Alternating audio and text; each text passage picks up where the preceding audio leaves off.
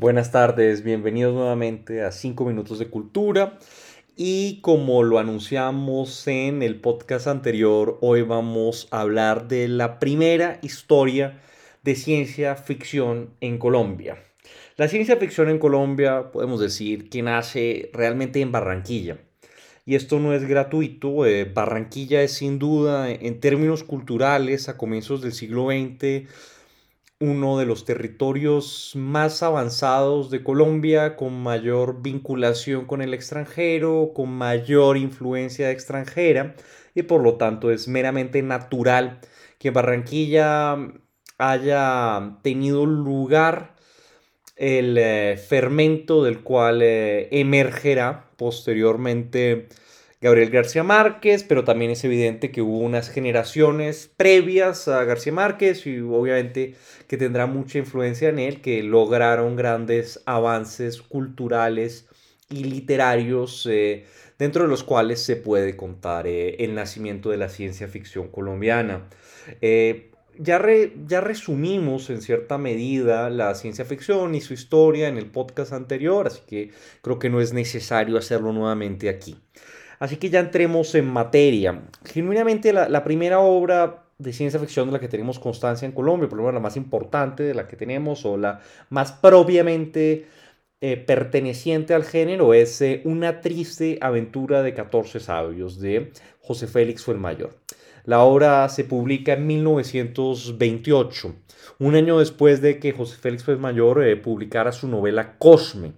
José Félix Mayor es de, es de origen venezolano, sus padres son venezolanos, aunque nace en Barranquilla, y él nace en el 1885 y junto con el catalán Ramón Viñez es eh, uno de los... Eh, grandes maestros eh, y grandes personalidades tutelares y fundacionales del grupo de Barranquilla, del cual obviamente después beberá García Márquez.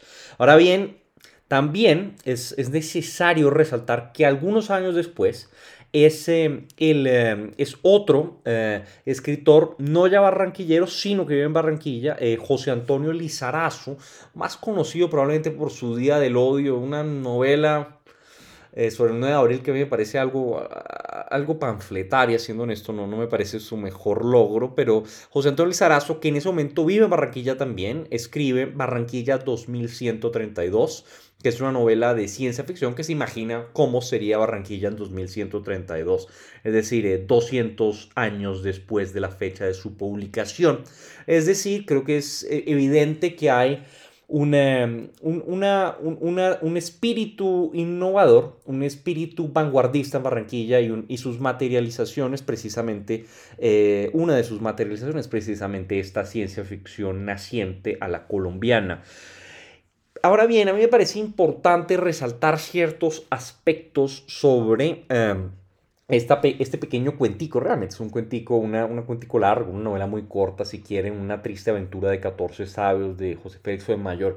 Obviamente bebe de la, de la tradición, si quieren ustedes, de, de, la ciencia ficción reciente, de Wells, etcétera, de Europa, pero, pero sin duda el más eh, referente más importante de la, de la obra, del pequeño texto, es, es Voltaire.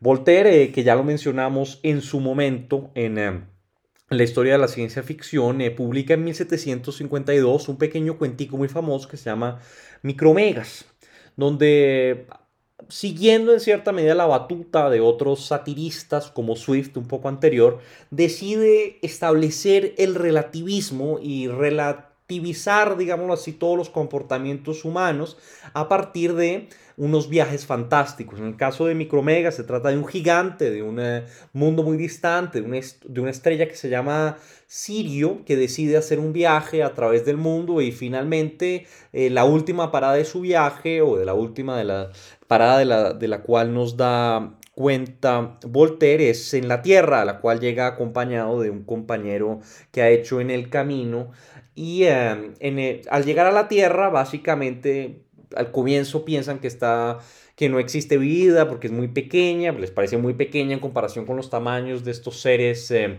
de estos seres alienígenas, eh, pues porque la, Tierra es que, es que, el mar para ellos es un charco, eh, las montañas son como para nosotros espinas, etc. Pero bueno, por algunos accidentes del destino finalmente logran a través de unos microscopios unos artefactos tecnológicos entrar en contacto con los hombres y tienen una, una, una conversación con los hombres la idea de todo el relato eh, es en cierta medida relativizar los, los, comportamientos de los individuos, obviamente hacer una sátira al estilo Voltaire de muchos de los comportamientos de los hombres y muchos de los comportamientos de los hombres que tienen lugar en el, en el más allá, es decir, los, los, extraterrestres no se comportan de manera muy diferente a la, de los hombres, eh, pero evidentemente es también una manera de, señalar la pequeñez del hombre en, en relación con, con, el cosmos y con el mundo y, y en cierta medida dejar claro que el hombre es tan, tan insignificante para para el gran cosmos como puede ser una pulga para el hombre. Más o menos esa es la idea de, de Micromegas. Em, Así que les voy a leer un pequeño pasaje de Micromegas donde ah, en un diálogo Micromegas piensa, está fascinado con los hombres, están tan chiquitos y aún así sean capaces de hablar y puedan comunicarse con él. Pues Micromegas básicamente les pregunta si es que genuinamente ellos son los seres más felices del mundo, porque pues parecen un milagro de Dios que unas cosas tan pequeñas puedan hablar y si viven en paz y solamente viven pensando, etc. Y un filósofo que es el que le responde le dice que de ninguna manera es así, que muy por el contrario, los hombres no son los seres más pequeños que existen en la tierra y tampoco obviamente los más entregados a la mera espiritualidad y a una paz armoniosa y reflexiva. Así que les voy a leer este, este, este pasajito eh, de la respuesta del hombre a Micromegas. Em, la traducción es mía del francés de, Voltaire, de, esta, de esta pequeña historia tan relevante desde 1752. Dice así. Si el mal viene de la materia, tenemos más materia de la que necesitamos para hacer mucho mal. Y si el mal viene del espíritu, mucho espíritu. ¿Sabe usted, por ejemplo, que en este mismo momento, mientras hablamos, hay 100.000 locos de nuestra especie cubiertos de sombreros que o bien matan a 100.000 otros animales cubiertos de un turbante o bien son masacrados por estos y que así ha sido en la tierra desde tiempos inmemoriales? Obviamente está describiendo un poco la, ridiculez de la guerra, eh, siendo los hombres todos tan parecidos, simplemente pues se están aniquilando por unas, por unas ridiculeces, en este, en este caso pues por, por cosas insignificantes en comparación con la escala de lo que puede ser el universo. Eh, son guerras casi de, de hormigas, de, insectos para, para, estos seres, eh, para estos seres estelares y en cierta medida, pues Voltaire también señala, eh, pone de presente lo ridículo de, los conflictos bélicos. En este caso es, un conflicto por un, entre, entre un emperador y un sultán por un pedazo de tierra que dice el sabio que ninguno jamás ha visto y en, un conflicto en el cual están muriendo miles de soldados que jamás verán ni al, ni al emperador, que le dice César, ni al sultán. Así que es muy interesante este relato de Voltaire, es un relato que como yo les dije está de la mano de, la, de la, de la irrupción de las mil y una noches y está, em, y está situado yo creo dentro de esta tradición del cuento filosófico con, con, un sabor muy oriental en cierta medida, aunque obviamente podemos, como ya les dije, eh, pensar en Luciano y otros, y otros satiristas de, de la antigüedad. Y José Félix Mayor obviamente menciona a Micrómegas dentro de, sus, eh, dentro de su triste aventura de 14 sabios y también deja muy claro que es un relato que se enmarca dentro de esta tradición, si quieren ustedes, de la mil y una noche, o por lo menos de relato enmarcado. Básicamente el, el relato de José Félix Mayor se trata de una... Eh, comienza eh, con un personaje leyendo un pequeño cuento a una audiencia en un club eh, y es un relato enmarcado. Mientras él va leyendo esta historia de ciencia ficción que escribió, hay comentarios de sus interlocutores, de las personas que están con él en el club, de alguna, algunos eh, políticos, eh, algunos periodistas, etc. Y también hay muchísima crítica a esa sociedad. Es decir, obviamente, como en el caso de Voltaire, también hay una crítica bastante punzante bastante ácida a la, sociedad probablemente barranquillera de ese momento en, José Félix fue mayor, el que lee el, que lee el señor Currés, el que lee el que lee el pequeño relato, pues es un, es un hombre un poco distante, un poco separado de estos, de estos otros hombres que, que muchas veces no están muy interesados en su relato. Evidentemente también los nombres tienen eh, cierto carácter árabe o cierta sonoridad árabe, eh, o oriental si quieren. Dalila, Aldebrán, etc. Pero también es un relato eh, plagado, plagado de ironía. Y, a diferencia probablemente de, de, Voltaire, la idea de, de Fuenmayor no es necesariamente enfatizar el relativismo de toda existencia, lo que hace sino hacer una crítica muy punzante a la obsesión con el progreso. Básicamente lo que pasa en, el relato, no en el, no en el relato marco de esta lectura del, de este cuento, de este cuento de ciencia ficción que ha escrito el señor Curre, sino en el, cuento de ciencia ficción mismo. Lo que pasa es que hay unos sabios, 14 sabios, que van a hacer unas exploraciones. Eh, se monta en un avión, el avión no tiene suficiente combustible, así que tienen que subir hasta casi el, el, cenit de una, de, una, de, una, de una parábola, y después de apagar el avión y descender, subir y bajar, subir y bajar, porque así les va a alcanzar el combustible para llegar lejos. Y mientras están haciendo esto, eh, el piloto le da un calambre y cae en picada, pero sorprendentemente no se matan. Y, la, y, la, y el señor este Aldebrán concluye que no se han matado porque mientras estaban cayendo en picadas ha tenido lugar el suceso más fantástico de todo el tiempo y es que por la influencia de un cometa que iba eh, pasando cerca ha habido una dilatación universal, es decir, todo se ha vuelto gigantesco, pero ellos como estaban bajando no se han vuelto gigantescos, sino han permanecido de un tamaño muy pequeño, muy inferior, es decir, es lo mismo que micromegas, pero al revés, ellos son los pequeños, como Lilliput, digámoslo así de los, los de, liputenses de, de, Jonathan Swift en los viajes de Gulliver. Son unos seres microscópicos a ver un mundo gigante.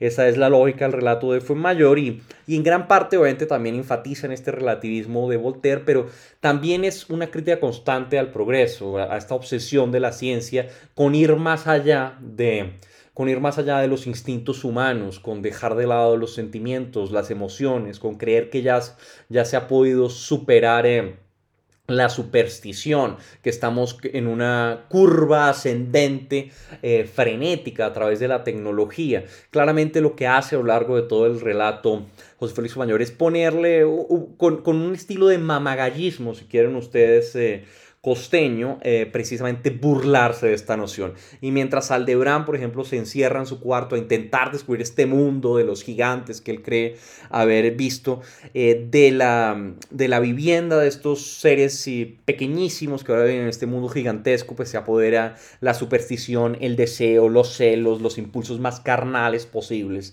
No les cuento el final porque ese porque es un relato que vale la pena leer, es muy corto, así que yo recomiendo que se los lean, lo pueden encontrar en Kindle, en una, edición eh, muy, muy económica de, las obras de José Félix Mayor. Eh, es, vale, vale sin duda la pena, así que no les voy a contar el final, pero sí les voy a leer un pequeño pedazo donde vemos a Aldebrán, el sabio líder de la exposición, que está explicando más o menos lo que está pasando y dando pie al argumento de esta primera obra de ciencia ficción colombiana. Dice Aldebrán, es la primera vez que el mundo sufre una dilatación general, siguió pensando. Si ha pasado, esto ahora también pudo suceder antes otra vez, otras veces. ¿Quién sabe si este fenómeno se produce por ciclos? Entonces, no solo existen estas dos humanidades que yo conozco, sino varias, muchas, arriba, que se ignoran unas a otras. Debajo también quedan acaso humanidades más pequeñas que la mía. Y yo podré ir con mi anteojo de humanidad en humanidad hasta los últimos límites del espacio, donde tal vez los cuerpos celestes sean células de la humanidad más grande, o quizás esas dilataciones periódicas obedezcan a necesidades anatómicas de incorporación al desarrollo del universo, todo como el hombre único y permanente del cual toda materia y todo espíritu son integrantes. Eh. Es decir, está obviamente aquí Aldebrán en esta lógica de estos mundos infinitos posibles que a nosotros ya en nuestra época de Marvel se nos hacen muy corrientes, pero que obviamente son en cierta medida derivaciones de la ciencia ficción y del cuento filosófico, como ya vimos en, en este caso en este caso eh, con Voltaire, obviamente podemos pensar en la duda de Descartes, etcétera, pero, pero lo interesante es que precisamente aquí vemos en, en Colombia, en primer momento, en Barranquilla, unas, eh, unas eh, unos cuestionamientos, unas preguntas de carácter eh, propio del, carácter de la, ciencia ficción. Y esto es lo más importante y es además interesante ver la, la manera en que lo aborda José Félix Mayor y sobre todo a partir de la burla, si quieren ustedes, del mamagallismo, de la sátira de este género emergente eh, y obviamente en cierta medida criticando esta obsesión con el progreso, con el mundo lineal, con el avance del hombre, con la em, con la supremacía del intelecto por sobre la materia, sobre el cuerpo, sobre la superstición. Es decir, es, un relato muy rico en, mucha, en gran medida y el final está muy bien escrito y vale mucho la pena. Y es una, es una, es una gran obra que vale la pena leer y es muy corta, así que por favor eh, se lo recomiendo. Léansela, eh, no les va a quitar mucho tiempo. Así que bueno, esto ha sido por hoy, esta semana, 5 minutos de cultura. La siguiente vamos a inaugurar un nuevo espacio en 5 minutos de cultura que va a ser el de las reseñas. Y voy a hacer una reseña de la última película de Scorsese. Soy un gran fanático de Scorsese y la última película me ha parecido muy, muy buena. Así que la próxima semana va a ser una reseña, un pequeño análisis. Les voy a contar mis impresiones. Así que si se la pueden ver, véansela. Sería buenísimo. Vale la pena acordarse de que el cine no ha muerto. Todavía existe Scorsese, existen directores importantes, pese a que obviamente lo que impera es eh, muy distante de lo que en algún momento fue, fue el cine. Así que bueno, eh, los espero la próxima semana. Y la próxima semana además les, les voy a decir que el episodio va a estar disponible el domingo en Spotify y en Apple Podcast y solamente el lunes en YouTube. Eh, a partir de ahora voy a hacer esta, esta pequeña diferencia. El lunes va a estar disponible en YouTube y el domingo ya por la tarde en Apple Podcast y Spotify el lunes, entre otras cosas, porque leyendo mucho de Saint-Beuve ahora, eh, hay que rendirle quizás un, un, tributo a sus lunes literarios. Así que ahora en adelante nos vemos el domingo por la tarde a través de eh, nuestro espacio en Spotify y en Apple Podcast y el lunes em, en eh, YouTube. Así que muchísimas gracias por acompañarme. Espero que tengan un muy buen fin de semana y nos vemos en la próxima. Muchas gracias y muchos saludos.